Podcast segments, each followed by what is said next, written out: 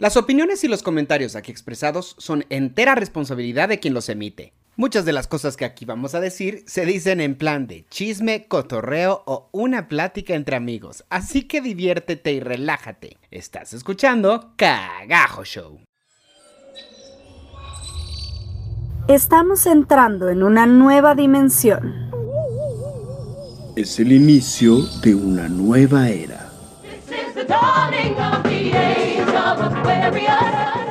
¡Ah, no manches! No me están cotorreando, si solo son los de cagajo. ¡Cállese, carajo! ¡Ya! No te lo tomes tan en serio.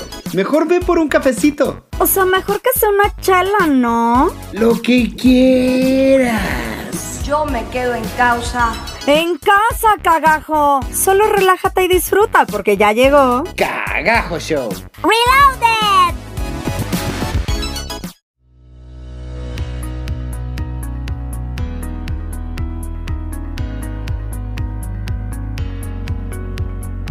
Hola tú, ¿cómo estás? Yo soy Manuel Corta y me da muchísimo gusto recibirte en este, el episodio número 41 de Cagajo Show. Viernes 11 de junio y por supuesto estoy con Shendel Yerter. Hola Manuelito, qué gusto estar contigo nuevamente. Ahora sí nos tardamos menos del mes.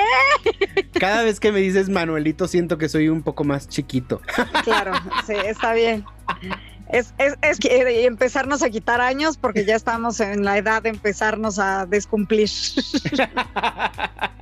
Y oigan, estamos como dice Shendel muy emocionados porque por fin estamos tratando de hacer los programas más seguido. Ya saben que aquí si usted quiere que le lleguen las notificaciones de cuando subimos programa, se puede suscribir a cualquier plataforma de podcasts. Así es, suscríbase a la plataforma, suscríbase a nuestras redes sociales y seguramente se enterará de los nuevos episodios. Que la campanita les haga ¡tling!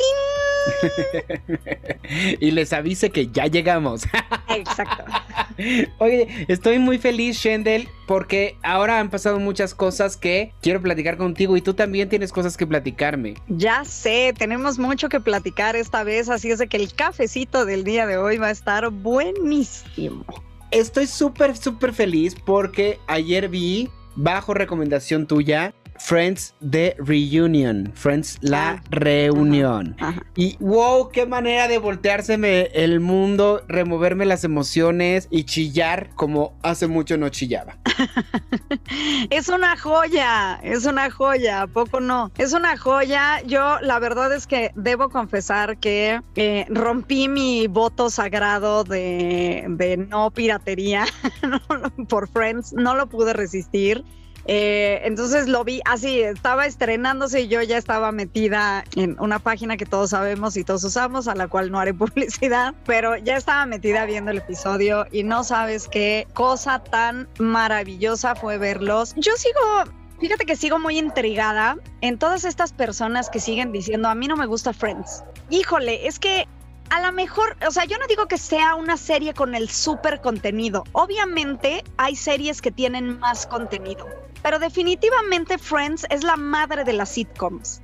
O sea, a partir de Friends salieron muchas otras sitcoms que ahorita te hacen reír y entonces es como, ¿por qué sí te hacen reír las series que salieron a raíz de esta serie y esa serie que es la primera que existió en ese tipo no te hace reír? ¿No? O sea, no sé, e- es como, digo, cada quien sus gustos y todo, pero yo solo les diría, es una joya, de verdad. De ahí, a partir de ahí salieron muchas cosas y la verdad es que ver esos personajes que te acompañaron 10 años de tu vida reunidos y bueno, y no solo 10 años de tu vida, no sé, no sé si a ti te ha pasado, Manu, pero yo me acuerdo que cuando yo la empecé a ver, ni siquiera fui la primera generación que la empezó a ver, ¿sabes? O sea, ya ni siquiera era, o creo que sí, pero ya en los últimos capítulos o, o últimas temporadas o una cosa así. Resulta que la serie además es la única serie que ha seguido vigente desde su estreno. O sea, es una serie que se estrenó, duró 10 temporadas. Ok, la dejaron de pasar a lo mejor un tiempo, pero la volvieron a pasar. O sea, mi hermano, que es 11 años más chico que yo, conoce Friends porque a él le tocó ver nuevamente este, las retransmisiones de esto. Y esto estoy hablando de cuando era niño, ¿sabes? Porque obviamente él era niño, yo las veía, las retransmisiones, y entonces él eh, se hizo, pues le, gustó, ¿no? Las veía conmigo porque pues era el niño y no le quedaba otra más que verlas, ¿no? Y ahorita resulta que él ya es también fan de, de, de Friends y es una generación más aumentada y ahorita están pasando Friends.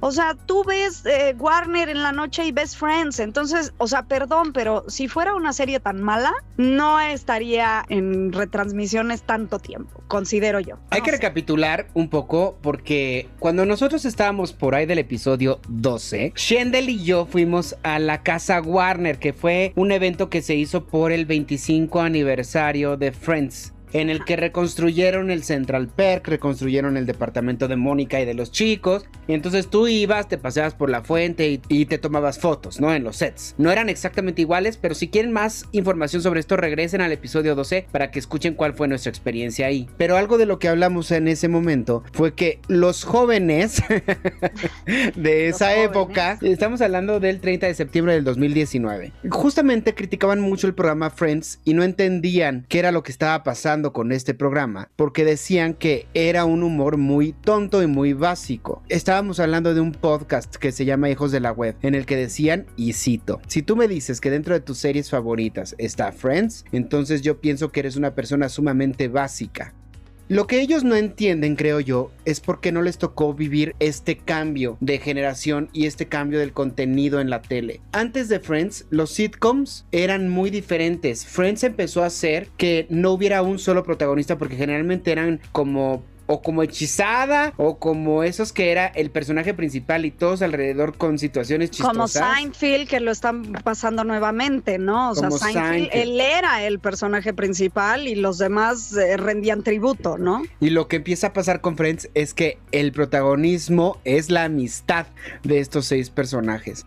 Entonces ellos buscaron y lo dicen en el especial que no fuera un protagonista, que fueran seis protagonistas y que las historias, se, o sea, se desarrollara a través de las historias de estos seis personajes. Los iba siguiendo e iba cambiando las diferentes situaciones.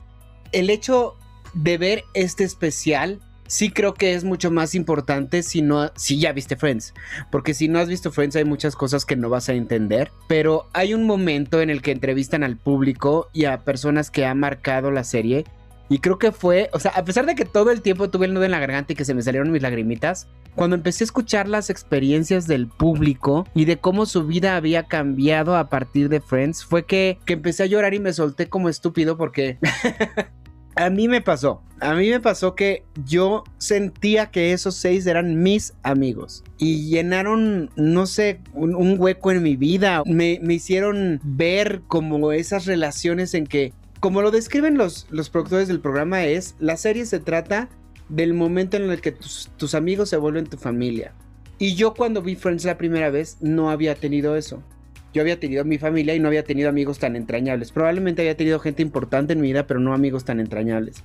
Fue hasta que yo entré en el teatro que yo viví por primera vez el que tus amigos se volvieran parte de tu familia. Entonces me identifiqué muchísimo e incluso cuando tú y yo estábamos en la escuela me acuerdo que muchas veces hablábamos de cómo nos gustaría vivir como en Friends, en departamentos enfrente, con, con el grupo de los primos en el que estaba Antonio, en el que estaba Jocelyn, en el que estaba Erika, que son personas importantes en el medio ahorita y que son nuestros amigos también. Y hablábamos de eso, de cómo quisiéramos seguirnos teniendo en nuestras vidas el resto de lo que duren, vaya. Claro, claro. Y como decían, y como decían ellos, bueno, voy a hacer, voy a hacer una pausa y voy a regresar un poquito a lo que dije, porque me dejaste pensando en que justamente sí, tienes razón. O sea, yo dije que Friends, ahorita acabo de decir, Friends es la madre de las sitcoms y no. O sea, no es que sea y no que es que no haya habido sitcoms antes de Friends, sino más bien eran, el concepto era diferente. O sea, ahorita tenemos series tipo de Big Bang Theory que son hechas a base de la, fórmula de Friends. Es la misma fórmula. es la misma fórmula. Y así como de Big Bang Theory, o sea, digo de Big Bang Theory porque es la que comparativamente ha tenido un éxito similar al de Friends pero la fórmula es la misma, o sea, la fórmula es la fórmula que encontraron los Friends, o sea, la fórmula es la fórmula de esto que tú decías, no es un personaje eh, central en, en el que se basan, sino es la historia, es, el es un momento de tu vida en el que se está basando esa serie, es un momento de tu historia. Entonces sí, claro, o sea, a todos, eh, si no lo has vivido, si no has vivido esta parte, no, claro, no lo, no lo percibes igual, no es que no lo entiendas, es que no lo percibes igual. Cuando ya vives esta parte en la que tus amigos se vuelven tu familia, en la que pasa lo que nos, eh, lo que decías ahorita, nosotros sí éramos un grupo que decía, ay, qué padre vivir así juntos, ¿no? Y justamente en este especial de la reunión, una cosa que me llamó mucho la atención es esto que decías, que los escritores es lo que dicen, o sea, se basa, esa historia se basaba en ese momento de tu vida. Cuando ya tienen ellos su familia, ahora sí que cada uno de estos amigos que convivieron y que eran una sola familia, cuando ya cada uno va teniendo su historia individual, en ese momento es el momento adecuado para terminar la serie porque ya no va a ser lo mismo. ¿No? O sea, ya no es lo mismo esa parte de tu vida a cuando ya tienes a tu pareja o cuando ya tienes hijos o cuando, o sea, aunque te sigues llevando con esa gente, digo, no nos vayamos más lejos, nosotros no es que tengamos ni la pareja, ni los hijos, ni nada, simplemente cada uno de ese grupo que nosotros teníamos eh, tuvo, voló y tuvo su vida aparte, ¿no? O sea, su vida profesional aparte y pues simplemente somos un grupo que seguramente como si alguien nos contara la historia de los Friends y más bien aquí te lo, lo digo, o sea, a los actores de Friends les pasó eso, ¿sí? O sea, son actores que se hicieron familia con una serie de 10 años y que se han seguido viendo y que siguen teniendo, eh, eh, eh, vamos, encuentros y que siguen, pero cada uno ya en su vida. Bueno, de hecho, así empieza. La reunión empieza con un letrero que dice, este grupo de seis actores no ha vuelto a estar en la misma habitación más que una sola vez en 17 años, hasta hoy. Sí, sí, sí. y ellos, ellos lo comentan, ¿no? O sea, ellos, no sé si a ti te pasó, pero me recordó mucho esta parte de nosotros con este grupo que acabas de mencionar, porque ellos lo dicen en algún punto. El, yo voy con alguien a una fiesta y me encuentro a Chandler o me encuentro a Mónica o me encuentro a, o sea, me encuentro a alguno de estos eh, compañeros de, de, de vida y resulta que la persona con la que voy a la fiesta, pues perdón, pero ya no me la pasé contigo en la fiesta porque ya me encontré a este amigo entrañable con el que viví 10 años de, de filmaciones y pues voy y platico con esta persona, ¿no? O sea, es, es así de importante ese, ese grupo de, de, amigos. De amigos, sí. De y de hecho, otra cosa que creo que es por lo que mucha gente no entiende Friends, es porque Friends también habla de la crisis de pasar de los 20 a los 30 y de las expectativas que se tiene cuando tú llegas a 30, que muchos de nosotros fue lo que vivimos, porque ahorita ya cambiaron esas expectativas. Ahorita las expectativas son otras. Tú no puedes mirar lo que pasa en Friends ahorita, porque muchas cosas ya no encajan en como ahorita piensa la sociedad. Ha evolucionado de los noventas ahora muchísimo mentalmente, aunque en otras cosas no, y en otras cosas parece que vamos para atrás. Eh, en otras cosas, ya pensar, este, ya voy a llegar a los 30 y no me he casado, no es un conflicto ahorita. Al contrario, ahorita ya el conflicto es, ¿quién se va a casar? Sí, exacto. Así, cuando hay una boda? Me quiero poner un vestido. Sí, sí, sí. O sea, creo que, creo que esto es parte de lo que las nuevas generaciones tienen o, tendrían que ponerse a ver de esta serie. O sea, no es que Friends sea la mejor serie porque es, eh, porque en esta época encaja perfectamente. O sea, no. Lo que pasa es que las cosas que en esa época queríamos no son las mismas cosas que quieres ahora. Digo, por algo existe ahora una sitcom como The Big One Theory en donde supuestamente las expectativas son diferentes aunque también en esa serie vimos esta parte de una vez que todos se casaron, ya cuál es el chiste, ¿sabes? Entonces, creo que simplemente es el concepto de la amistad, es el concepto de lo que te lleva y de este tipo de relaciones. Claro, es una serie muy simple, sí, porque sus bromas son muy mensas, o sea, sí tienes que tener un humor demasiado ligero, ¿sí? Para reírte de ese tipo de cosas. Pero yo creo que ahorita, más allá de si te gusta la serie o no, porque si disfrutas o no los capítulos de la serie, creo que ya ahorita es una serie de culto. ¿Sabes? O sea, ya es un programa de culto, ya es por cultura general saber de qué va Friends y saber sobre todo esta parte de, eh, el back de Friends. O sea, no tanto que te sepas la serie, es simplemente conoce Friends. ¿Y sabes conoce la historia de Friends. O sea, el, pero la historia del programa, no la historia de, de, de, las 10 temporadas. Yo estoy seguro que mucha gente que dice es que no me da risa y así es porque lo ha visto con algún tipo de prejuicio. Y porque no se ha sentado literal a decir, a ver, ¿qué me dan? Porque algo de lo que hablaban fue de lo difícil que fue hacer el casting para Friends. Y, y creo que en efecto cualquier otro tipo de fórmula en los actores no hubiera funcionado o no hubiera funcionado igual. Porque yo me acuerdo, esto es una anécdota de cuando yo estaba en la prepa. Estábamos en la prepa y entonces el examen de inglés fue juntarnos en casa de tal y grabar una escena de Friends. Y entonces nos dividieron en grupos en el salón y nos mandaron con una... No sé dónde está ese video. Si aparece algún día, creo que lo tengo que subir. Por favor, súbelo.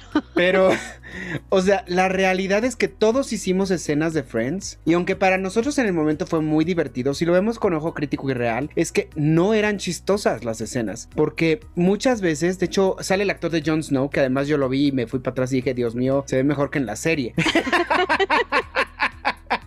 Pero bueno, eh, dice, lo brillante que tiene Friends es que tú ves las escenas en el papel y dice, van subiendo una escalera con un sillón y grita, este, voltea, voltea, voltea, voltea y el otro voltea, ya no se puede. Tú lo lees en un papel y no es cómico. Y no es cómico. La manera en que lo interpretaron es que yo lo volví a ver ayer y me volví a reír y me volví a doler la panza y la mandíbula de las carcajadas que me sacaron. Claro, la magia estaba en ellos, no estaba en el papel. ¿Qué, la magia estaba química tenían? ¿Qué manera de representarlo? Y yo me acuerdo que nosotros hicimos la escena del, el, piloto, cuando llega Rachel, que además creo que es el episodio que menos humor tiene, porque mucha gente que dice, bueno, a ver, voy a ver Friends, y ve el capítulo 1, porque estaban empezando.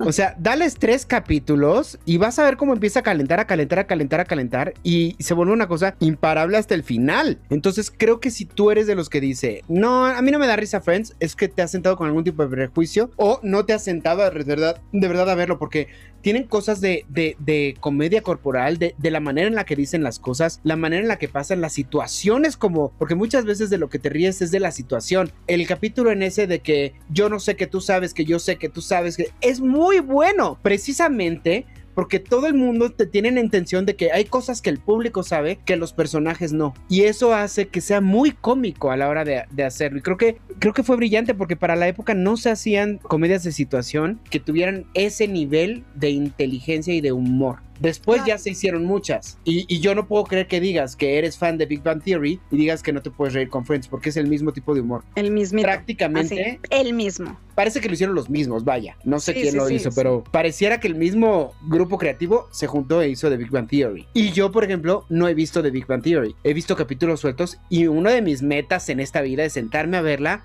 de principio a fin. Porque una de las cosas que más disfrutaba mi papá era sentarse a ver The Big Bang Theory. Y sus carcajadas eran Cañón. Es que es eso, es también sentarte a verla con este humor, em, en esta parte receptiva. O sea, no puedes sentarte con esta parte de voy a disfrutar lo que estoy viendo, no voy a criticar lo que estoy viendo. Porque sí, claro, si te sientas con la parte de, ay, bueno, voy a ver qué tal de esta serie que tanto hablan, pues sí, obviamente ya no te dio risa. O sea, de entrada ya tu prejuicio, o sea, regresamos otra vez a los prejuicios, ¿no? Que hablábamos en el programa anterior. Otra vez tu prejuicio ya no te dejó por Y o por X razón disfrutar de un capítulo X de este grupo de amigos. Ahora, creo que sigue siendo muy importante y lo voy a repetir 50 veces durante lo que hablemos de Friends, la época.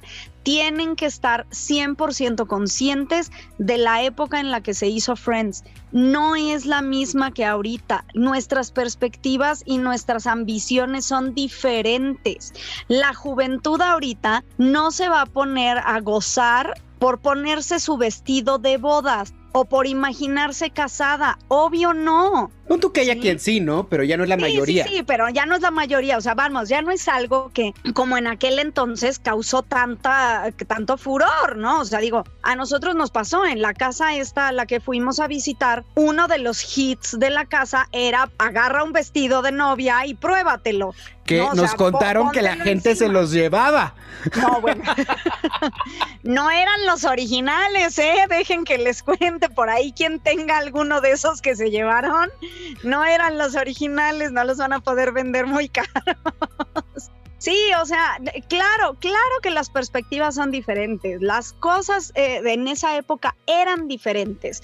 En esa época te identificabas con las situaciones que ellos vivían, ¿no? En esta época a lo mejor ya no. A lo mejor ya no te identificas, a lo mejor ya no te da risa que un actor, o sea, digo, si nos vamos a prejuicios, imagínate, nosotros podríamos decir de las dos series que qué falta de respeto que manejen a los actores como babosos o como tarados, porque en, The Big Bang Theory pasa lo mismo. Penny quiere ser actriz y es la más tonta de todos.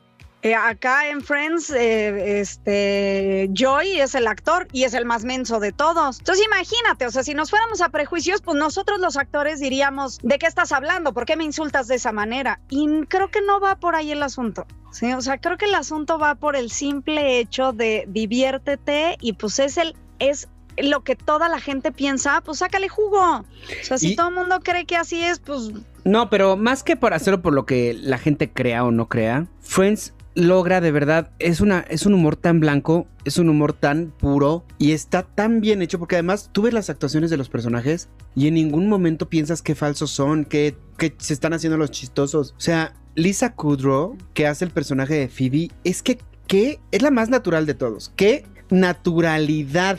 Qué manera de, de- ser Phoebe. De hecho, en, en algún momento de la serie se le llega un bicho y empieza "Uh, uh", a manotear al aire. Y, y dices, es que es Phoebe. O sea, todo lo que estoy viendo es, es impresionante. Es, eh, lo hacen con una naturalidad, con una verdad que, que creo que eso, la verdad, es que no hemos logrado en México. Ese nivel actoral que tienen ese tipo de series, que también es otro tema que quiero tocar en la segunda parte del programa, pero una verdad con la que hacen las cosas que es inevitable que aunque ya no sea la época, si tú te metes a ver la serie y te conectas con los personajes, vas a terminarte riendo, vas a terminarla gozando porque lo hacen de una manera muy real y, y además lograban llevarte de las carcajadas a algunos capítulos al llanto, porque logran tocar temas con los que todos nos identificamos y que todos logramos sentir muy cercanos, aunque ya no sea la época. Y me volvió a pasar. Yo ayer sacaron fragmentos de, la serie que ya no me acuerdo y volví a reír como niño. Sí, claro. Claro, claro. Es, es simplemente es aprender a disfrutar y aprenderlos a disfrutar a ellos. Y como dices, la verdad es que ver a estos cinco personajes, cinco o seis personajes en la reunión, si son seis, Seis. seis en la en esta reunión después de tantos años y después de tantos años que vivieron juntos de verdad fue mágico para muchos actores ellos eran lo máximo, porque además una cosa que pude ver en este especial de la reunión, que la verdad era algo que yo nunca había hecho clic, es que se volvieron, o sea, ellos se volvieron un fenómeno. Nadie O sea, los conocía. nadie los conocía y de repente... conocían a Courtney Cox y todos los demás eran actores desconocidos. Porque No, no. ellos no querían un, un famoso en el programa, porque no querían que fuera el show de la estrella. Querían que los personajes fueran los famosos. Entonces escogieron actores con carreras pequeñas que se volvieron, que quedaban muy bien en los personajes y se volvieron superestrellas de la noche a la mañana. Y en la época, o sea, a lo que voy es que en la época fueron un fenómeno. O sea, no eran cualquier actorcillo de, ah, sí, sale en tal serie. No, o sea, los chavos empezaron a salir en portadas de revistas, en portadas, o sea, decían, decían los escritores, ¿no? Que para ellos verlos a los seis en la portada de los Rolling, de Rolling Stone, de la revista Rolling Stone, era como... Times ¿De y- qué me hablas? Ellos no son cantantes y ahí están. Ese fue el tipo de fenómeno. O sea, la gente gritaba cuando los veía. Lo que, lo que hay que entender es eso. En la época se volvieron un fenómeno. En la época ver a los actores de Friends en la calle era como ver a los Beatles. Cuando los Beatles fueron un fenómeno. Hubo una época en la que ir a, a donde se rodaba el show y poder conseguir una entrada era como ir a ver el concierto de Madonna. O sea, poder conseguir una entrada para ser público en uno de los episodios, Dios mío, es un sueño que tengo. Y, Sí, sí, sí. y Eh, como tú dices, ellos mismos eso los hizo también hacerse como súper íntimos, porque eran seis personas normales, comunes y corrientes que eran actores, de la noche a la mañana se vuelven superestrellas, entonces nadie entendía lo que estaban viviendo más que ellos seis. Nadie hasta dice Jennifer Aniston, hubo un momento en que me empezaron a gritar en la calle y hasta miedo me dio de qué pasa, qué quieres, porque no entendía por qué la gente me estaba gritando porque me veía. Yo creo que a las personas que les pasa ese cambio debe ser un proceso muy difícil asimilarlo y por eso también muchas personas se pierden en el camino. Sí, sí, sí, porque no, o sea, vamos, además tú estás, yo quiero suponer que tú estás grabando en un set, porque a fin de cuentas grabas en un set, y pues sí tienes al público y sabes que el público va a reaccionar y todo, pero de eso a que como dices, ya salgas a la calle y te griten, o te quiera, te jalen, o te se te avienten encima por tomarse una foto, o sea, debe de ser de verdad impactante. O sea, emocionalmente debe de No. ser muy impactante para estas personas, para ellos, o sea, como actores debe ser de y, y ni ¿Qué está siquiera creo que ellos ninguno ninguno se le subió la fama al nivel que pudo habérsele subido. O sea, creo que ellos lo que decías, ellos mismos, entre ellos, ahora sí que la amistad que ellos tenían también eh, las personas, o sea, no el personaje, sino la persona, eso les ayudó mucho también a bajar, a, a plantarse en la tierra. Obvio, no quiero decir que nunca lo hayan hecho, ¿verdad? Digo, deben de haberlo disfrutado muchísimo cuando cuando le sucedió, pero tampoco son personajes, o sea, vamos, ahorita a la fecha ninguno son un actor que digas, uy, inalcanzable, o sea, Es que yo creo que lo que les pasó No es que la fama que ellos tenían siempre fue arriba de donde ellos creían que estaban. Entonces ellos nunca entendieron lo grandes que fueron hasta que acabó. Y cuando acabó la serie debe haber sido un trancazo abismal. Y tan es así que muchos de ellos ya no hicieron nada después de Friends. La única que siguió haciendo mucho fue Jennifer Aniston. Los otros seis tienen apariciones por aquí, apariciones por allá o ya ninguna. Joey también sí hizo la serie de Joey. Que no pegó y después ahora creo que está en una que está haciendo bastante buena, pero sí, sí, pero para debe de haber sido un trancazo para ellos mismos el decir ya se acabó y aunque no lo probablemente no lo necesitaban porque por la última temporada estaban cobrando un millón de dólares por episodio, ya probablemente su futuro estuvo asegurado, ¿no? Pero debe haberles eh, venido una época de ¿y ahora qué hago si lo que hice ya fue demasiado grande y tan grande que todavía no lo entiendo, ¿no? No, no, y hasta la fecha, ¿cuánta gente no hay? O sea, simplemente estas te- se vuelven un fenómeno. O sea, es, es, es simplemente como Harry Potter. O sea, al Daniel Radcliffe, tú ves a Daniel Radcliffe en cualquier lado y lo primero que piensas es, Harry ¡ay, es Potter". Harry Potter! ¿Sabes? O sea, pobre, o sea, son actores que difícilmente salen del personaje que tantos años interpretaron, porque ni siquiera es, o sea, es un fenómeno de tiempo.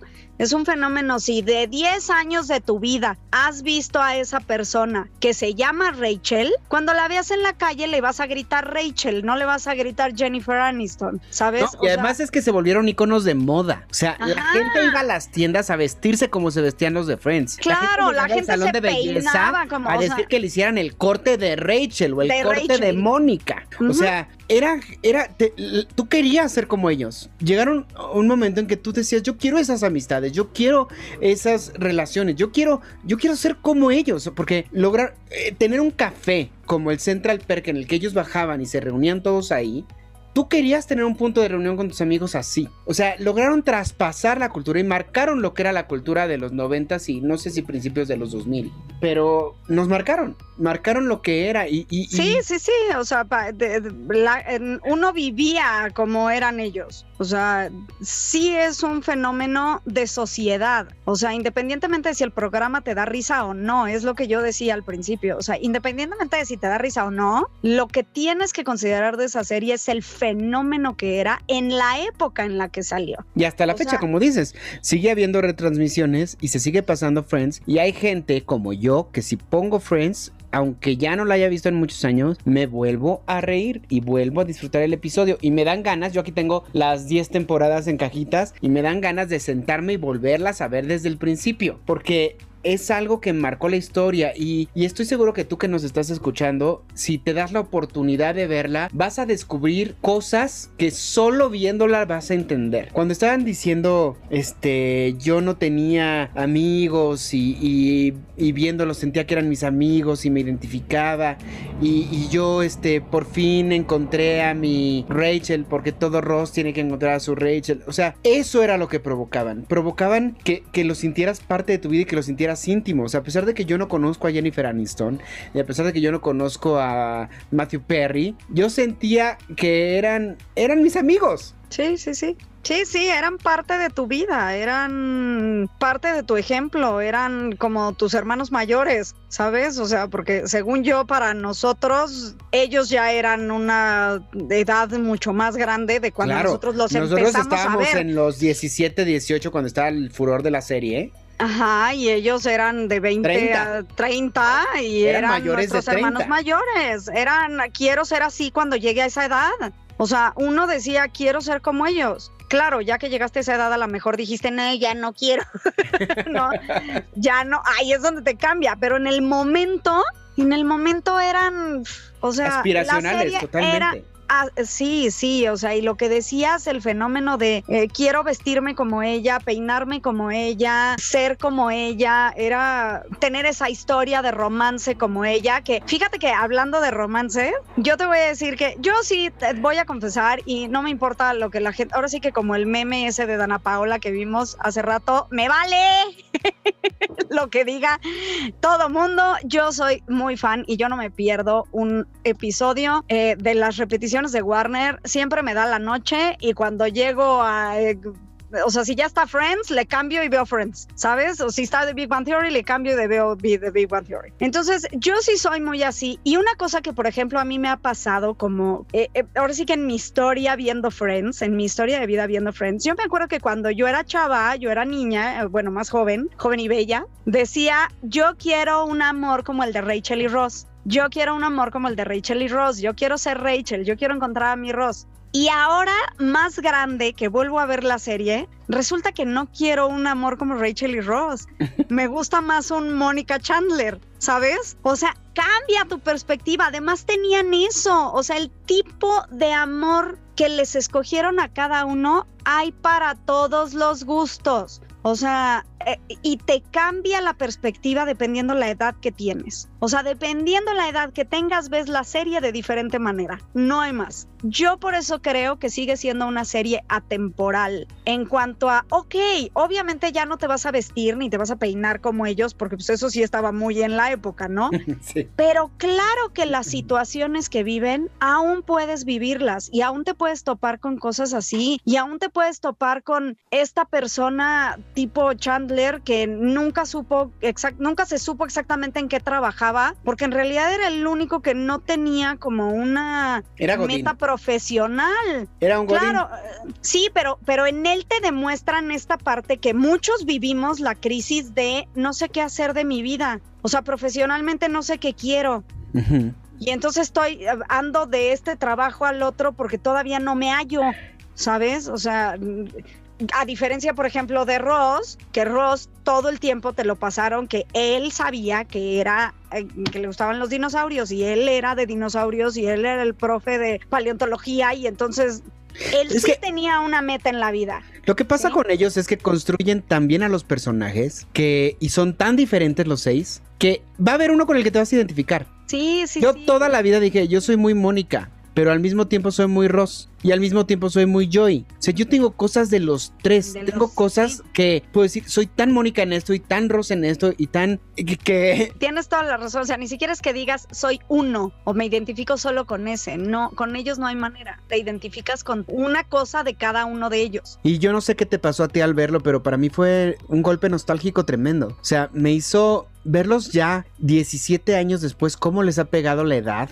que pues a fin de cuentas el tiempo pasa y, y verlos regresar al set y verlos reaccionar y luego lo que les pasó a ellos fue que al principio de la serie pues nadie quería ser invitado de ese programa que acababa de empezar pero para las últimas temporadas los actores más famosos de la época decían por favor déjenme hacer una aparición en ese programa o sea por favor necesito aparecer y aparecieron las estrellas más grandes en los personajes del novio de la hermana del no sé no Sí, sí, sí. Y a mí me encantan esas historias de éxito. Esas historias de. Ajá. Y además, lo que yo le decía a mi mamá es: el Ant-Man se ve mejor ahorita que en esa época. O sea, ¿qué le pasa? ¿Qué come? ¿De qué está hecho? se ve mejor.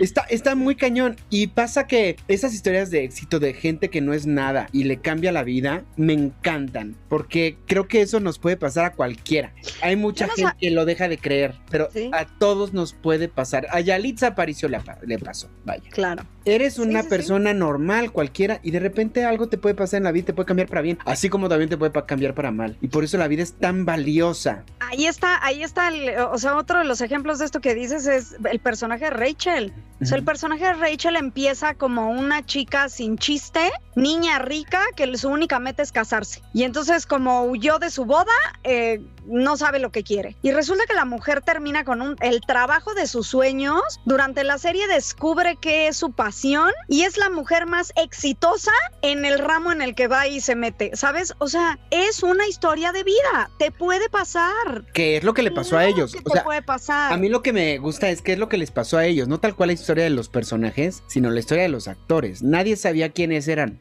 antes de eso. Y después todos saben que son los de Friends, aunque no haya y además, la serie. E, eso, y te guste o no te guste la serie, sabes que esos actores son de Friends. Ajá. O sea, te guste o no te guste, lo identificas, lo tienes eh, en tu mente.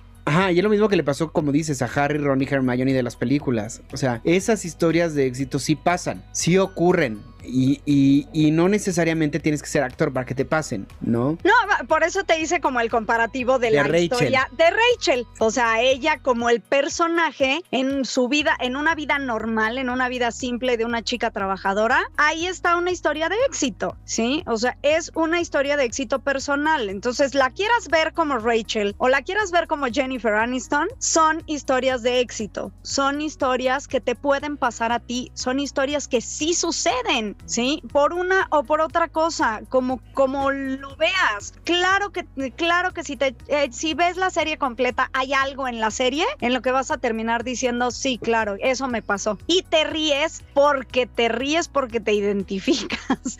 te ríes. con algo de la serie te vas a ah, identificar. si no es con los seis personajes principales, con el papá, con el de la cafetería, con Gunther, con, con algún personaje te vas a identificar. Con algo. Con Janes. O sea, hay algo de la serie que te va a hacer que sea la serie memorable para ti. Y miren, tan es así que casi tengo el doble de la edad que tenía cuando vi Friends. Por primera vez. Y sigo apasionándome de esta serie cuando hablo. Y sigo llorando cuando, o sea, con este episodio de verdad lloré, me removió todo. Y dije, qué fortuna, qué fortuna tuvieron ellos al poder hacer este reencuentro. Porque cuando acabó Friends, el final de Friends fue tan grande y tan emotivo para todos que muchos años después decían los rumores, ay, viene la película y todo, sí, sí. Y salió un meme y todo, un video falso del trailer de la película y todo el mundo lo iba a ver y el video tiene millones de vistas y era un fraude. Y me gustó mucho que le dicen a Phoebe, eh, a Lisa Kudrow, eh, ¿tú crees que deberían hacer la segunda parte, la reunión, una nueva temporada, una película? Le dice, no. No, no, no. fue tan perfecto. Fue perfecto. Yo no puedo ¿Para qué lo echas a ¿eh? perder? Pero no cuentes, ¿eh? No cuentes el no, No, no, no. O sea, no, no, no, y te pasa eso. O sea, lo que pasa es que es perfecto cuando vives con ellos todo lo que. Ahora sí que sigues su historia y entonces es, es el final perfecto. No hay más. No quieres ver, no quieres saber cómo les fue después de ese final. O sea, lo que haya pasado después, pues qué padre, ya es su vida, que es lo que dicen los escritores ahí, ¿no? O sea, esa etapa de tu vida terminó. De aquí en adelante es otra historia. Y cometieron el acierto de decir, este fue el punto final. Creo que fue un gran acierto porque ahí está, y, vive para siempre. ¿Y cuántas películas o cuántas series no hemos visto que, ay, segunda parte, no sé qué, y, y dices, no, mejor lo hubieran y terminado siguen, acá. y siguen, y siguen, y dices, ¿en qué momento va a parar esto? o sea, ya no tiene ni pies ni cabeza, ya no es lo que era originalmente. Hay muchas series a las que les ha pasado eso. Muchísimas series a las que dices, eh, ¿qué onda? Ya mejor que la quiten, ya esto no, ya no, ya no es igual. A mí me pasa con Grey's Anatomy. Grey's Anatomy yo llevo viéndola, voy en la última temporada que está en Netflix, que no sé si es la 13, 14, 15, 16 o 20, no sé ya cuál es. Pero este ya terminé de ver todas las que están ahorita al aire en Netflix. Y llegó un momento en que yo estaba platicando con mi mamá y le digo, es que ya no hay un solo personaje de los que empezó la serie más que la protagonista. Y los mismos personajes ya se están traicionando a sí mismos porque van luchando toda la serie, temporada tras temporada, por una cosa y de repente por problemas, porque corren al actor, porque el actor encuentra otro trabajo, por lo que sea, lo sacan intempestivamente de la serie haciendo algo que ellos no harían y como que sientes que están empezando a traicionar su esencia. ¿No? Y es cuando dices, ya, ya van tarde, ya debieron haber acabado. ¿Qué mejor que terminar la serie bien, en grande y preparar un gran final a por seguir alargando y alargando y alargando, diluir las historias y diluir la fuerza de los personajes? O sea, ya que ningún personaje, ninguno, o sea, está y cuando los que sí están ya no son lo que eran, A mí me pasa eso, así eso que acabas de decir que te pasa con Grey's Anatomy, me pasó con, eh, ay, ¿cómo se llama este de unidad de víctimas especiales? Es CSI. es Ajá, no. Bueno, esos, uno de esos policías se me fue, ¿cómo se llama? Pero el que es ya la sé, la ley y el orden. la ley y el orden, pero el de unidad de víctimas especiales. Te voy a decir que yo era fan, fan del programa cuando estaban los dos personajes originales. No me perdía una. Cada que estaba lo ponía y ahí estaba yo este, de morbosa viendo las víctimas especiales, ¿no? Eh, sale Christopher Meloni de la serie, continúan la serie con ella y se le acabó el chiste. O sea, es es, son estas series que dices, no, a ver, o sea, si ellos eran como la base del programa, sacas a uno, lo quieres continuar con ella, todavía más o menos, y te voy a decir que la última vez que se me ocurrió ponerla hace poco, dije, ¿de qué me estás hablando? ¿Qué hace esta mujer llorando? Cuando que ella era el personaje fuerte, ¿sabes? O sea, era la policía ruda, era la policía que podía salvar todo lo que... Y resulta que ahorita de dos capítulos que he visto, el 80% del capítulo llora. Las Sufre. personas cambian, Jen, las personas drama. cambian. Pero oye, Pero, oye, espera, pero espera. es lo que decías, le quitas la esencia. O sea, ya son tantos años Ya sientes que ya no es. serie que ya el personaje que empezó, ya dices, o sea, por mucho que haya cambiado, no me. Hay un personaje que lucha por el amor y lucha por el amor y lucha por el amor y lucha por el amor y después de repente en un capítulo desaparece y ¿dónde está? Ay, no sé, se fue, se fue, se fue y escribe una carta en la que abandona a la chica. Entonces dices, no, o sea, Exacto, un personaje que ha luchado tres, tres temporadas por el amor de esta persona, cuatro o cinco, no escribir una carta de, ay, perdón, me enamoré de otra, bye. No, o sea, no- eso no sucede. Dijo no mi va mamá con el que siempre personaje. no. Adiós. Y se nota claramente que es porque el actor salió de la serie, no por la necesidad del personaje. Y este tipo de cosas empiezan a pasar cuando la temporada, cuando llevas 14 o 15 años trabajando en una, en una serie. Mejor termínala y termínala bien. Pero sobre todo llevas 14 o 15 años trabajando en una serie y, no- y voy a regresar otra vez. Esa es la magia de Friends. 10 años y nunca perdieron La esencia. el- la esencia de los personajes. Al contrario, creció, creció, Nunca. creció. y creo que se fue, en- siempre fue se para fue, arriba. se fue en la cima. No tuvieron Sí, un sí, bajón. sí. Se fue hasta arriba. Y tal vez hubiera crecido más, tal vez, pero tal vez hubiera empezado a, a caer. Esto, esto que tú decías de la gente cambia. Claro, en los 10 años de Friends vimos a una Rachel al principio y a otra, terminó otra completamente diferente al final. Vimos una Mónica al principio y otra diferente. Vimos un Ross, o sea, claro que la gente cambia, claro que hay una evolución, pero hasta eso tienes que saber evolucionar a tus personajes. O sea, no puedes de, la, de, de 10 años, 15 años de temporada, un personaje, que es lo que te decía, de unidad de víctimas especiales, son personaje que era maravilloso eh, y que era, para mí era como, wow, quiero ser esa chica ruda. Ahora la veo llorando cada dos segundos, digo, no, esto no va con el original, o sea, por mucho que cambies, eh, no, o sea, es una cosa, o sea, sobre todo ese llorar de sufrir dramáticamente, ¿no? Entonces, eh, vamos a un corte, Manuelito, porque estamos muy emocionadas platicando de estas series y ya nos fuimos a todas las series que nos gustan y que no, todo por estar hablando de Friends. Vamos a un corte, regresamos, no se cambien, estamos en... Cagajo Show.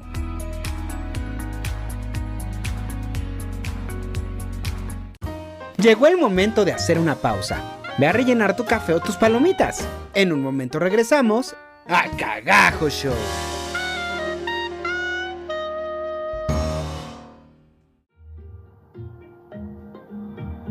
¿Te has preguntado cuántas religiones existen? ¿Cuáles son sus tradiciones? ¿El significado de sus símbolos o sus lugares de culto? ¿O cuántas y cuáles técnicas para la salud y bienestar existen como el yoga, el reiki, la meditación? ¿Qué son las hadas, los ángeles, los duendes y más seres mitológicos de los que escuchamos? ¿Acaso la magia existe? Te invito a que juntos descubramos esto y muchísimas cosas más en Padawan Espiritual. Escúchanos por tu plataforma de podcast preferida.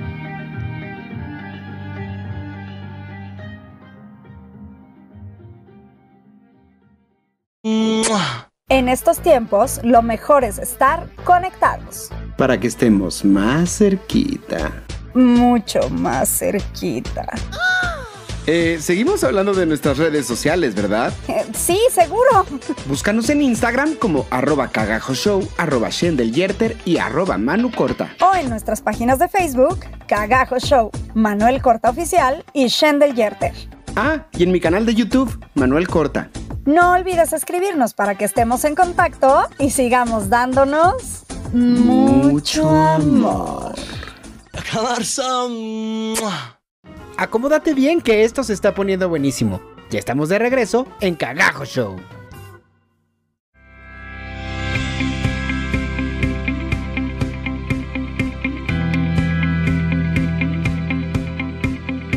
Ahora sí, ya estamos de regreso en Cagajo Show y estoy como siempre con mi amigo Manu Corta.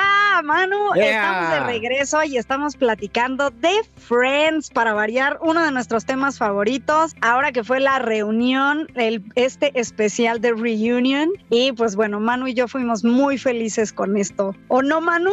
Felicísimos, felicísimos, de verdad. Se me removieron todos los sentimientos, me dieron ganas de llorar, me dieron ganas de reír y terminé con una sensación de, de nostalgia, pero de gozo, pero de felicidad. Que vaya, más que recomendarles la reunión, porque si no han visto la serie no vale la pena. Si ya la viste te la recomiendo, tienes que verla sí o sí. Pero si no la has visto, te recomiendo que veas la serie. Dale una oportunidad y gózala, porque es algo que creo que va a tocar las fibras profundas en tu ser. Claro, y además sobre todo es como decían, como decían por ahí, como te decían cuando eras niño, ¿no? Te decía tu mamá. No digas no me gusta hasta que no lo hayas probado.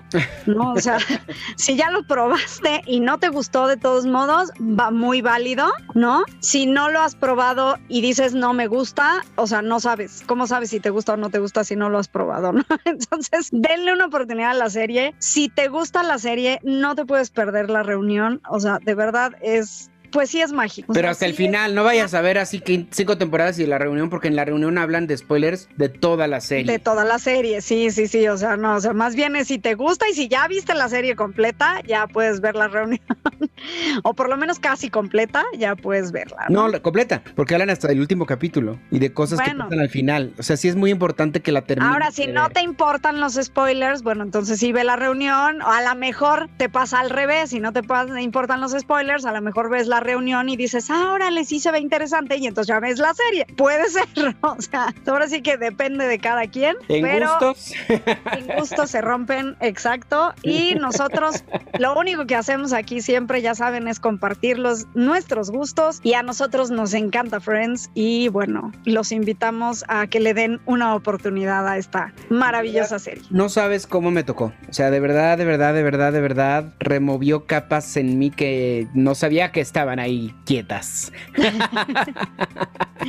Capas que eran inexistentes hasta que los vi, ¿sí? Y creo que, creo que Friends es una serie que sana. O sea, de verdad, el- nada como tener un mal día o estar en un momento oscuro y poder poner un programa de televisión que te va a sacar de eso y te va a hacer reír y te va a hacer olvidarte un poco de la realidad. Es una serie que, que te ayuda. Yo sí creo que te ayuda a, a poder sobrellevar los momentos más difíciles de tu vida. Y hasta, y hasta ver las cosas diferentes, ¿sabes? O sea, ellos pasan por muchas cosas que tú pasas en la vida y que en lugar de ver algo como algo trágico, ellos te enseñan también a ver el otro lado de la moneda, ¿no? O sea, el, el, la parte divertida o la parte light de algo que puede ser a lo mejor muy fuerte en una experiencia de vida, ¿no? Entonces, véanla. Véanla, véanla. Así cerramos con Friends. Así cerramos con Friends. No hay más. Véanla, denle una oportunidad y sean I'll be there for you. Always. Oye, y el tema musical, por cierto, qué temazo. 10 años y no cansó. 10 años y no cansó. Pues de hecho creo que por el tema es por el que estuvieron en los rol en la revista, ¿no? Porque no sé, porque cuando hablan de las revistas, hablan de todas las revistas. Pero ya estamos regresando a Friends. Ya. Sí. Cerrado. Ya. Cerrado, Friends. Vayan a verla y disfrútenla. Ven, ahí demostramos cómo nos apasiona. Véanla. Véanla, véanla. Y ahora sí. Bueno, sí, sí voy a hablar de, de otra cosa. Eh, yo no sé si tú has escuchado de las series españolas que han tenido mucho auge en los últimos años. Ajá, como la casa de papel y estas. Sí, pero yo me quiero ir un poco más atrás. Okay. Quiero hablarles porque acabo de terminar de ver una serie que se llama El Gran Hotel. Ajá. Bueno, Ajá. es una serie de época de justo de inicio de siglo, eh, justo cuando empieza la luz eléctrica, y habla de un hotel en el que pasan justamente, ese no es spoiler porque es el primer capítulo, es justamente el momento en que llega la luz eléctrica al hotel.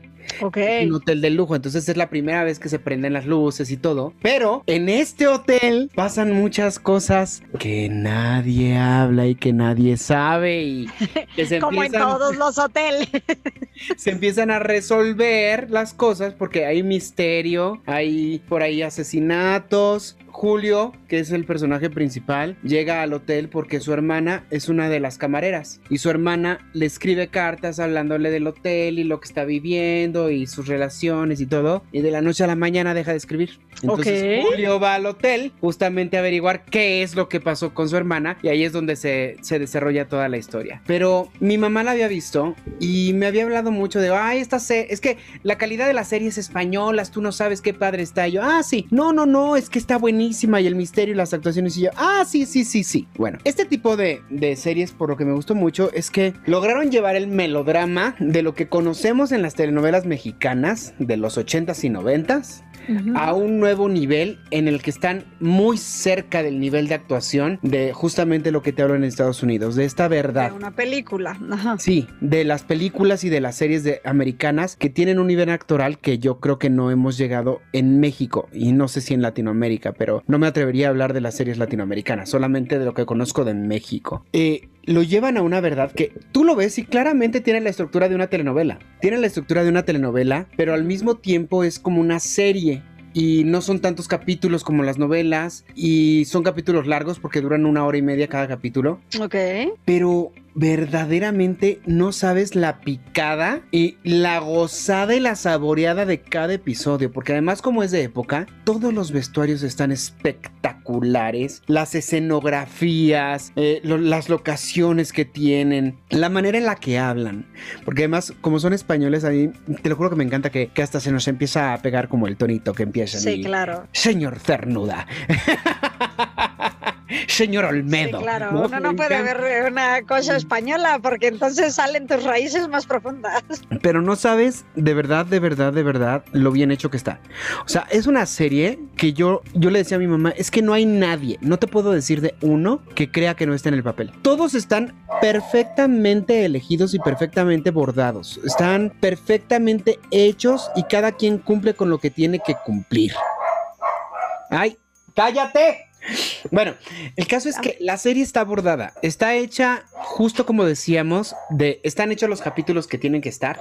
Está hecha la historia que tiene que estar. No, no le sobra nada. De repente hay uno o dos temitas por ahí que siento que los dejaron medio abiertos, que no los cerraron tal cual. Pero verdaderamente es una obra de arte. Es una novela. Como de esos libros como La Isla del Tesoro, como Mujercitas, que son novelas que te gusta devorar desde el principio hasta el final. Okay. Así está hecha el Gran Hotel. O sea, no sé si la sacaron de un libro o no, pero te lo juro que la disfrutas como, como eso. La sensación de pasar las páginas. Cuando yo leí Harry Potter me acuerdo mucho de ir pasando página por página y saboreándola y leyéndola y quiero pasar al siguiente capítulo y quiero saber qué pasa y quiero devorármelo. Bueno, esta serie, El Gran Hotel, es una de esas series que te hace amarla desde el principio hasta el final. Vale muchísimo, muchísimo la pena verla. La encuentran en, en yo la vi en Claro Video. Porque Claro Video tiene la opción de que puedes comprar por 30 pesos Antena 3. Entonces puedes ver todas las programaciones por una cantidad risible al mes, de verdad. Que es lo que creo que vale la pena más que estar contrate y contrate y contrate plataformas que no vale, vienen al caso. Encontrar que tengan estas opciones de poder rentarlas y, y- y dejarlas de rentar cuando ya no las ocupes, ¿no? La vimos en, la, en Antena 3 y ahí están todas las españolas. Está el tiempo entre costuras, está Velvet. Yo la única que he visto hasta ahorita es esta de El Gran Hotel. Yo Y- estoy casi segura que en Netflix está esa y está Velvet. Creo que El Gran Hotel ya no. Ya no. está, eso te iba a decir, porque hasta donde yo me quedé la tenía yo en mi lista, pero ya no, hace mucho no reviso mi lista. de Netflix, Estaba en Netflix, pero ya la quitaron, por eso la rentamos en Ya. Antena 3. Ya, ya, ya. Pero vaya, o sea, valió cada peso. Valió, va, es una serie que vale la pena ver. No, no es una serie como para dejar para después, es una serie para empezar a ver hoy, porque cada capítulo lo disfrutas. Y además son muy inteligentes porque tienen vueltas de tuerca muy fuertes que cambian completamente el destino de los personajes y entonces de repente te lo abren al principio del episodio y tú piensas, ¿no? No, pero ¿cómo? Es que ¿qué va a pasar cuando lo cachen? No sé qué. Y pasa el episodio y antes de que acabe Claro. pasa lo que estás esperando. Ok. Entonces, no es esa novela típica en la que te sueltan la, la bolita y te la pasan y pasan y pasan los capítulos y no se resuelve. Ajá, ajá. Te la tiran y te la resuelven. Entonces, eso hace que, que cause como un shock en el espectador de, pero si lo acaban de plantear y ya lo resolvieron. Claro, claro, está hecho como miniserie, está hecho Ah. como estas nuevas series eh, eh, que, que son como en cada episodio tienes algo maravilloso y en cada episodio te lo resuelven y, y- y eso le da un giro a la historia completamente diferente, que como dices, no es como novela de acá que te ponen una cosa y pasa la novela y pasa la novela y pasa Luego ya hasta se les, se les y olvidó. luego ya hasta se te olvidó que te habían planteado y dices, ah, de veras, ahí ha pasado eso. O sea, sí, sí, sí. La verdad, Oye, la pues, verdad. Se escucha buenísima, ¿eh? Escu- Te digo que yo estoy casi segura que la tenía en mi lista, pero pues la tendré que buscar ahora en otro lado si dices que ya no está en Netflix. Eh, pero sí, sí era de las que estaba en, en mi lista por verse y por lo que me, nos cuentas, pues se escucha bastante interesante. Así es Me quedo que- corto, Shendel. Me quedo corto con la,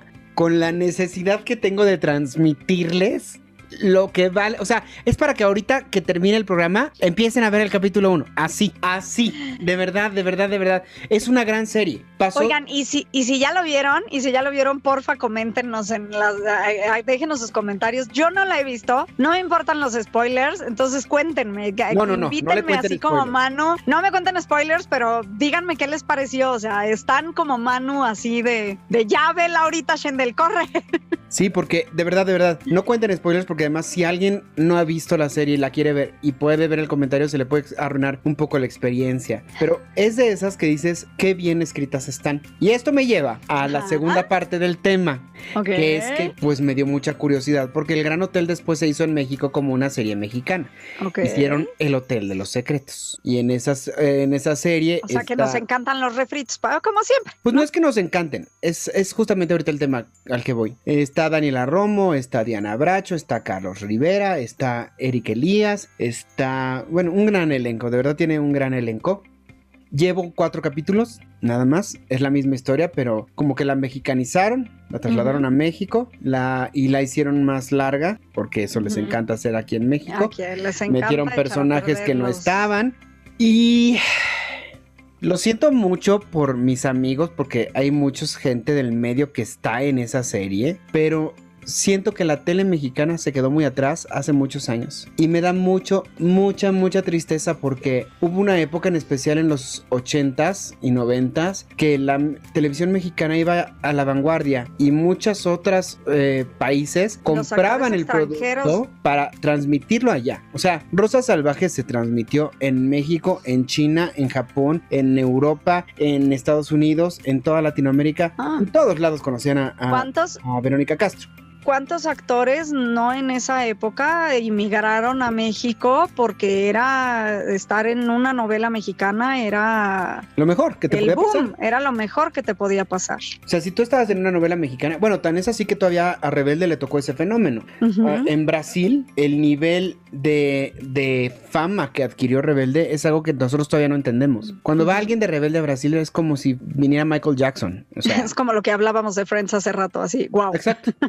Exacto. Y en algún punto en México se empezó a decidir bajar presupuestos, empezar a meter extras que se les pagan muy poco a comparación de los actores, a hacer personajes. Aunque no hablen o aunque hablen muy poco, pues no es la misma preparación la que tiene un extra que un actor. Y empezar a hacer unitarios porque era lo más barato, porque entonces contratas un director y una cosa un día y pum pum grabas toda la serie y ya se transmite una semana. Y eso creo que le ha hecho mucho daño a la tele mexicana. Y entonces, ¿qué pasa? Que ves el gran hotel y dices, se ve que se gastaron un dineral. Se ve que, bueno, el hotel de los secretos, la versión mexicana. Se gastaron un dineral, rentaron locaciones, lo quisieron hacer con formato de cine. Sin embargo, las dos cosas más graves que yo veo es que se quedaron en el tono de la novela De noventera. la novela noventera. Y entonces tienes la comparación de los actores españoles que están en un tono perfecto y después ves a los actores mexicanos en ¡Oh! Y, y dices, no, no, o en... Hay, hay Maldita lisiada. Sí, Sí, sí, hay personajes entrañables allá que desde el principio te caen muy bien. Y aquí están en, es que no puedo aguantar esto que me hace tu mamá. Y es como de, no, no. O sea, el texto es muy bueno, la historia es muy buena, los personajes son maravillosos, tienen mucho para rascarle. Y le están metiendo un tono que no va, que yo creo que va desde la dirección. La misma Diana Bracho. O sea, tú ves a la actriz que hace el personaje de Teresa, que es la dueña del hotel en, en, en España, y ves a, la- Ajá, a ajá. Diana Bracho, que te estoy hablando de Diana Bracho, que es una gran actriz. Y se ve todo el tiempo como en cliché de novela mexicana. Los vestuarios allá se ven muy finos y acá se ven como disfraces, como... No quiero faltarle el respeto a nadie, pero no se ven de la misma calidad. Inclusive hay una escena donde entran a un cuarto y golpea por accidente un mueble que golpea la pared y uno de los candelabros de, de hierro forjado se mueve, así como de goma. Y dices, no, si es un candelabro de hierro forjado no se debe mover como goma. Y Sí, que no claro. tengan cuidado con ese tipo de detalles le baja la calidad. Entonces, sí creo que fue un gran esfuerzo, sí creo que quisieron llegar al mismo nivel porque se ve el, el esfuerzo que pusieron en la novela, pero se quedó muchos pasos atrás, creo yo. Sobre todo, no sé, eh, digo, ahorita que me estás hablando de esto, yo eh, sigo preguntándome por qué la necesidad de hacer algo que ya se hizo en otro lado. O sea, ¿en qué momento perdimos, como dijiste tú hace rato, esa vanguardia de sacar nosotros una idea original, de sacar nosotros una idea eh, nueva, un, algo novedoso en una novela o en una serie, ¿no? O sea, y fíjate que es algo raro, es algo, es algo raro esto que, que estás diciendo, porque es un fenómeno que sucede por lo que me dices, digo, corrígeme nada más si estoy mal, porque por lo que me dijiste ahorita me da a entender que esta serie o este refrito que está, del que me estás hablando, eh, lo estás viendo en cadena nacional, ¿cierto? ¿O está No, en algún... en Blim. Está en Blim. Ok, es, eh, es de la... el- Salió en cadena nacional. Claro, claro, pero Blim. Blim es la eh, Blim es el Netflix de Televisa. Sí, O sea, vamos. Que creo que es un eh, grave error, porque creo que si Televisa vendiera sus contenidos a plataformas como Netflix, o sea, lo que la gente de las plataformas no está entendiendo es que no nos alcanza para pagar tantas. Claro, No podemos es- pagar HBO, Netflix, Disney Plus, eh, Claro Video, Televisa y ahora viene este Star Plus y ahora viene eh, la de no sé qué, o sea, sí, sí, sí, es, es, eh, ya es un pagadero de. sí, y ahora ya te quitaron unas cosas que estaban en Netflix porque ya tal plataforma va a abrir su propia. y Warner va a terminar y- abriendo su streaming y Sí, todos van a terminar sí. abriendo su streaming. La cosa es que cuando tú pagas una que tiene todas, a las plataformas les conviene porque si no el público se divide entre las plataformas Claro, y van no a terminar dejando todo. de pagarlas. Yo Pero no voy bueno. a otras plataformas, o sea, no voy a estar pague, pague, pague, pague, pague. Sí, o sea, yo definitivamente no tengo Blim todavía. o creo que sí, o no sé. Pero bueno, mira, a lo que iba es que a fin de cuentas no es la calidad. Desgraciadamente aquí sí lo tenemos que decir, no es la calidad Netflix. O sea, ¿qué está pasando? ¿En qué momento perdemos esa línea de calidad? ¿Por qué en Netflix hay series mexicanas de muy buena calidad? ¿Por qué una serie como esta que me estás diciendo no puede tener la misma calidad que una serie mexicana que veo en Netflix? Sí, Pues ¿sí me explico? sé, O sea, porque- algo, ¿qué es lo que pasa? Yo sí ¿Es veo- presupuesto? Yo ¿Es, sí creo que es eh, presupuesto. O sea, yo sí creo que bajaron. Llegó un momento en que los mexicanos empezaron a decir, está haciendo muy caro ser la tele. Y entonces, donde otros países invirtieron y ahora están cobrando porque esos productos se, se venden a todo el mundo. Ya está muy difícil que los alcancemos. Yo de verdad, sí, sí. viendo una serie como El Gran Hotel, digo, es que la inversión fue, o sea, multimillonaria. Tan es así que El Gran Hotel, que fue una serie que, el, el Hotel de los Secretos fue una serie que en México llamó mucho la atención por la cantidad de dinero que se invirtió y que hicieron castings y todo. Y, pero de repente, por ejemplo, ves a unos clientes que entran al hotel que estamos muy indignados por lo que pasó. ¿Verdad, mi amor? Sí, muy indignados. Que se nota que no han tomado una sola clase de actuación en su vida. Entonces son extras, son extras Sí, que como no contratan actores, no contratan gente preparada, inclusive los, los que castearon en algunos personajes no castean. O sea, tienes a, a Dominica Paleta haciendo un personaje de una chava que, que se debe estar allá máximo en sus 30 y Dominica ya debe estar como por los 45 eh, con, Sí, con la eh. problemática de una mujer de esa época que, que está en que se quiere quedar embarazada y quiere tener un bebé. Mm. Ah, ah, ah, sí, sí, sí, es lo que te digo. O sea, pero me sorprende. O sea, me so- no he visto la serie, me daré la oportunidad de buscarla, pero me sorprende mucho esto que estás diciéndome, porque si tienes un buen producto, o sea, ok, México, ya te gusta hacer refritos, te gusta comprar otros productos y traerlos a México. Si estás teniendo un buen producto en tus manos, ¿por qué demonios bajarle la calidad? Si sí puedes hacer cosas buenas, como lo que vemos en Netflix, Pero ¿sabes? es que ahí, O sea- ahí es, híjole, es que ese es otro tema, pero por ejemplo, yo no he terminado de ver la, ay, la de las flores, ¿cómo se llama? La Casa de las Flores, justo así se llama. La casa de las flores, ¿no? Yo no la he visto. Empecé a verla. Sale el hermano de Gael en uno de los personajes principales, que es un cuate que no actúa nada. Y entonces toda la serie está hablando así, sin mover la boca, sin abrir la boca, sin ningún tipo de emoción, no se le entiende nada de lo que está diciendo. Y entonces es, ¿cómo puede ser que tanto dinero invertido en una serie y tengan un actor tan malo? Sí, O pero sea, tienes otra serie es el tipo hermano de Monarca. Gael. Pero tienes otra serie tipo Monarca, que es una serie mexicana, sí, creo, estoy casi segura que también está basada en otra, sí, o sea, también es como refrito, sí, pero es, pero está muy bien llevada. Ahora dime, ¿no están actuadas como novela? No están actuadas como novela, no, para nada. O sea, eso es justamente a lo que voy. ¿Por qué? ¿Por qué si sí puedes hacerlo México, regresas además a un formato de novela Que ya se quedó atrás. y que es criticado en todo el mundo? O sea, te voy a decir, Manu, fíjate qué curioso que me cuentes de este tipo de cosas. Ahora que me fui a, Tulum, obviamente en Tulum en los hoteles, bueno, ahí en el hotel en el que yo estaba, la tele que yo tenía o la transmisión que te pasan son puros programas en inglés, ¿no? Y son puros programas eh, de allá porque pues el turismo mayoritariamente es gringo o extranjero, pues. El punto es que hubo un programa que mi compañera de cuarto y yo le dejamos porque estábamos sorprendidas de que hace cuenta que nos estaban describiendo X novela, o sea, no me acuerdo qué nove- telenovela era, pero de esas del- de, eh, ochenteras, noventeras, o sea, una de esas de aquella época, porque los actores eran Arturo Peniche y, y o sea, gente así de esa época. Y entonces hace cuenta que era la chava narrándote en inglés así de, y en esta parte, estúpidamente, no sé por qué, pasan de esto a esto otro. Y entonces te pasaba en la escena del actor haciendo, ¡ah! ¿no? Y aquí dramáticamente, el- o sea, Bueno, era un programa de burla. Friends o sea, tiene un capítulo en el que se burlan de las telenovelas latinoamericanas. Que hasta dicen, "Eh, aviéntala de las escaleras, aviéntala de las escaleras. ¡Eh! La aventó de las escaleras, ¿te acuerdas? Sí, sí, sí, o sea, es, es, o sea, a nivel internacional se burlan ya de nuestras novelas de aquella época. Ahora, o sea, se les en esa hacen época- ilusas. En esa Sí. época eso era lo que vendía. El Claro. género del melodrama es un género en el que tiene ciertas características y, el espectador tiene que sentirse inteligente y tiene que saber un poco lo que va a pasar. Y hay estereotipos, está el estereotipo de la niña buena y está el estereotipo del héroe y está el estereotipo de la villana y está, o sea, hay estereotipos en la en la en el melodrama y es un género y es un género que funciona muy bien en México. Y es un en género que funcionó. Fueron los que lo dominaron. Claro. Pero ¿qué pasó? Que en otras partes del mundo siguieron evolucionando el género hasta llevarlo a un tono más realista y más con lo que se está viendo ahora y lo que se necesita. Y en México dijeron, esto nos funcionó, aquí nos quedamos. Sí, sí, Y sí. entonces o sea, es- pasaron eso es lo que 30 te años digo, o es- 40 años y, siguen actuando las novelas igual.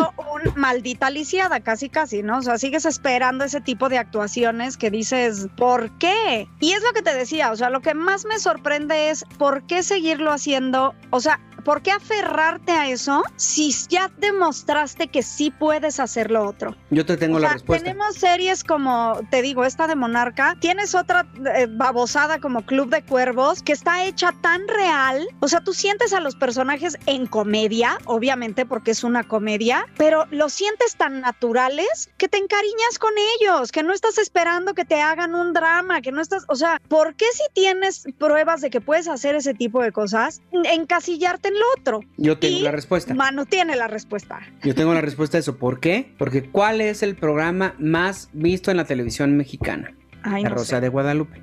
Ah. ¿Cuál es el programa más visto en YouTube? Donde gente de todo el mundo puede ver el contenido gratuito. Dime La Rosa de Guadalupe. Guadalupe.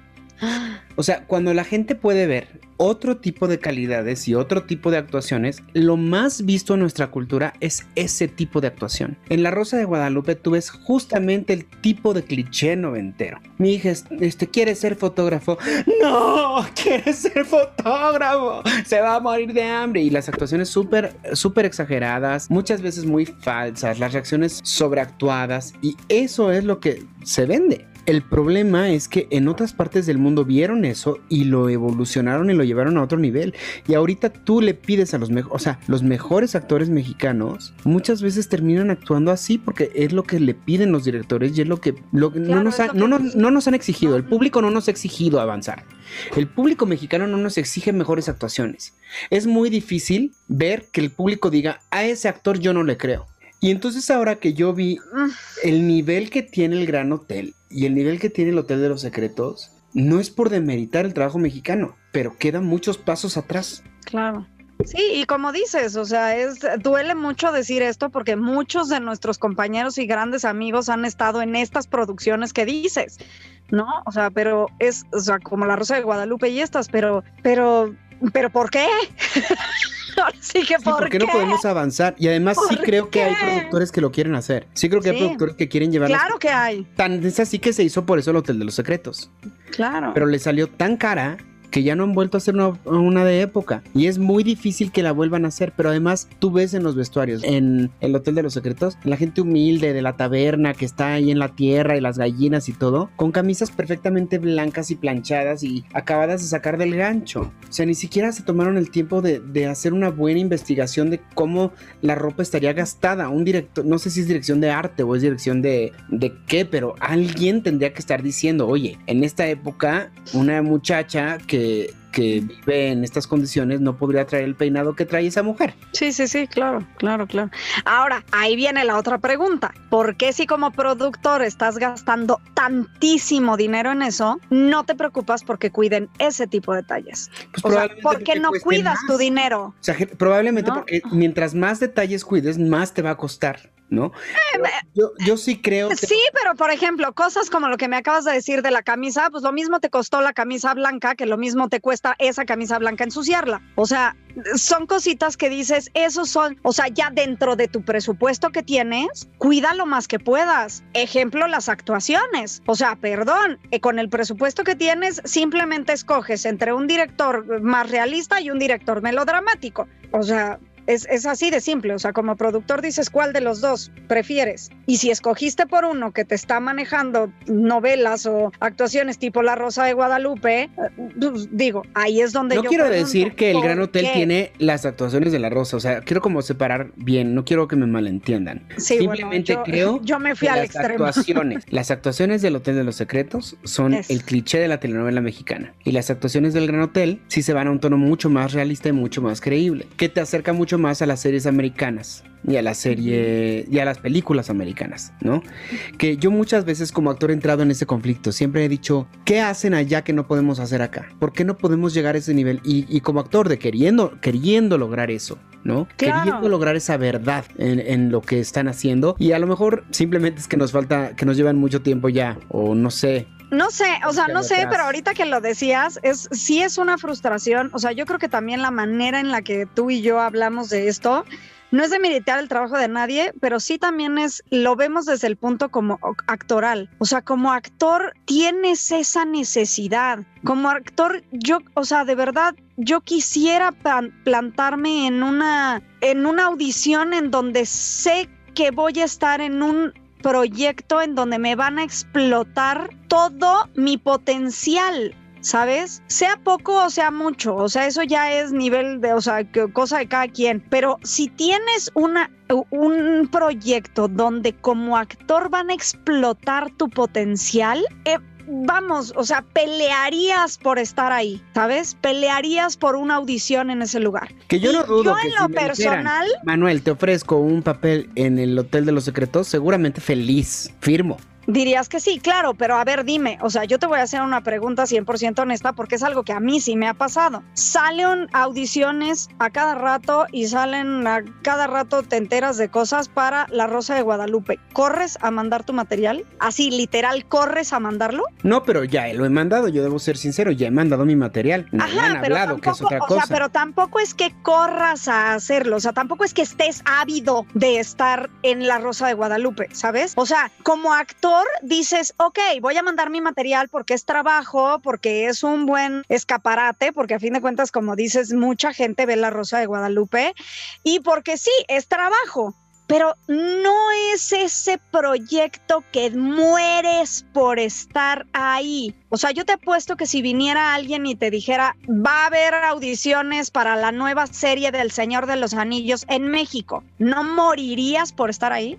Bueno, si van a ser el Señor de los Anillos, versión Rosa de Guadalupe. no, no, no, no, no, bueno, sí, buen punto si va a ser, Alfredo, Alfredo, no tires el anillo. No, no sé. Porque además eso pasa. Curiosamente, en el Hotel de los Secretos cambiaron nombres, que es, o sea, la protagonista en España se llama Alicia y aquí le pusieron Isabel. Bueno, bueno, los demás nombres son iguales, pero dices, ¿por qué? O sea, ¿qué tiene de malo el nombre Alicia que querrías cambiarlo a Isabel? No entremos en detalles. En México nos encanta cambiarle el nombre a todo. Bueno, ¿cómo se llama la serie? el Gran Hotel México. El Gran Hotel. El Hotel de los Secretos. El Hotel de los Secretos. No, la serie se llama El Gran Hotel. O sea, ¿por qué demonios el Hotel de los Secretos? ¿En qué momento o en qué cabeza creen que eso vende más? Pues sí lo vende. Seguro sí vende más. O sea, el problema es ese. El problema creo que es la gente. Somos todos. Así que... Sí, sí, sí, claro. O sea, digo, digo, si nos vamos a cambios de nombres, pues ahí está la maravilla que se va a estrenar en The Height, ¿no? Que en México se va a llamar en el barrio. ¿No? ¿Por qué no? En el barrio. y entonces ya me vi cantando en el barrio todo el o, sea, yo sí entiendo que la gente no entiende In the Heights como Washington Heights porque para nosotros no dicen nada. Claro, no es una, o sea, nosotros no tenemos una colonia así, sí, ok, pero no le pones en el barrio. o sea, no sé, es como como por, y así como esa, nos podemos ir a un montón de películas y series que sus nombres originales son de cierta forma y aquí les pusimos guasha guasha, ¿sabes? Pero bueno, ya nos estamos extendiendo demasiado el día de hoy, creo que es buen momento para cerrar el programa. Nada más, yo quisiera que nos dejaran comentarios de series españolas que me quieran recomendar. Ya saben que me gusta el Gran Hotel, así que cualquier otra que me quieran recomendar, díganmelo para que me la aviente. Y de todos modos, quiero decirles a todos mis amigos del, del Hotel de los Secretos que voy a terminarla de ver y voy a apreciar todo lo bello que tenga esa serie. No es claro, porque como dijimos hace rato, no puedes decir no te gusta hasta que no la hayas probado. Entonces, vean el Gran Hotel, vean el Hotel de los Secretos, porque a fin de cuentas también es nuestro producto y también se vale, se vale vernos y apreciarnos. Y por qué no, cuéntenos si ya las vieron las dos o si vieron una de las dos, qué opinan. Queremos saber su opinión, queremos saber si opinan igual que nosotros o si Manu y yo estamos locos y pedimos demasiado. Exacto. o estamos muy mensos y nos sentimos de otro lado. Entonces. Y si la directora de casting del, del, Gran Hotel en España cree que puedo ser algún personaje en su próximo.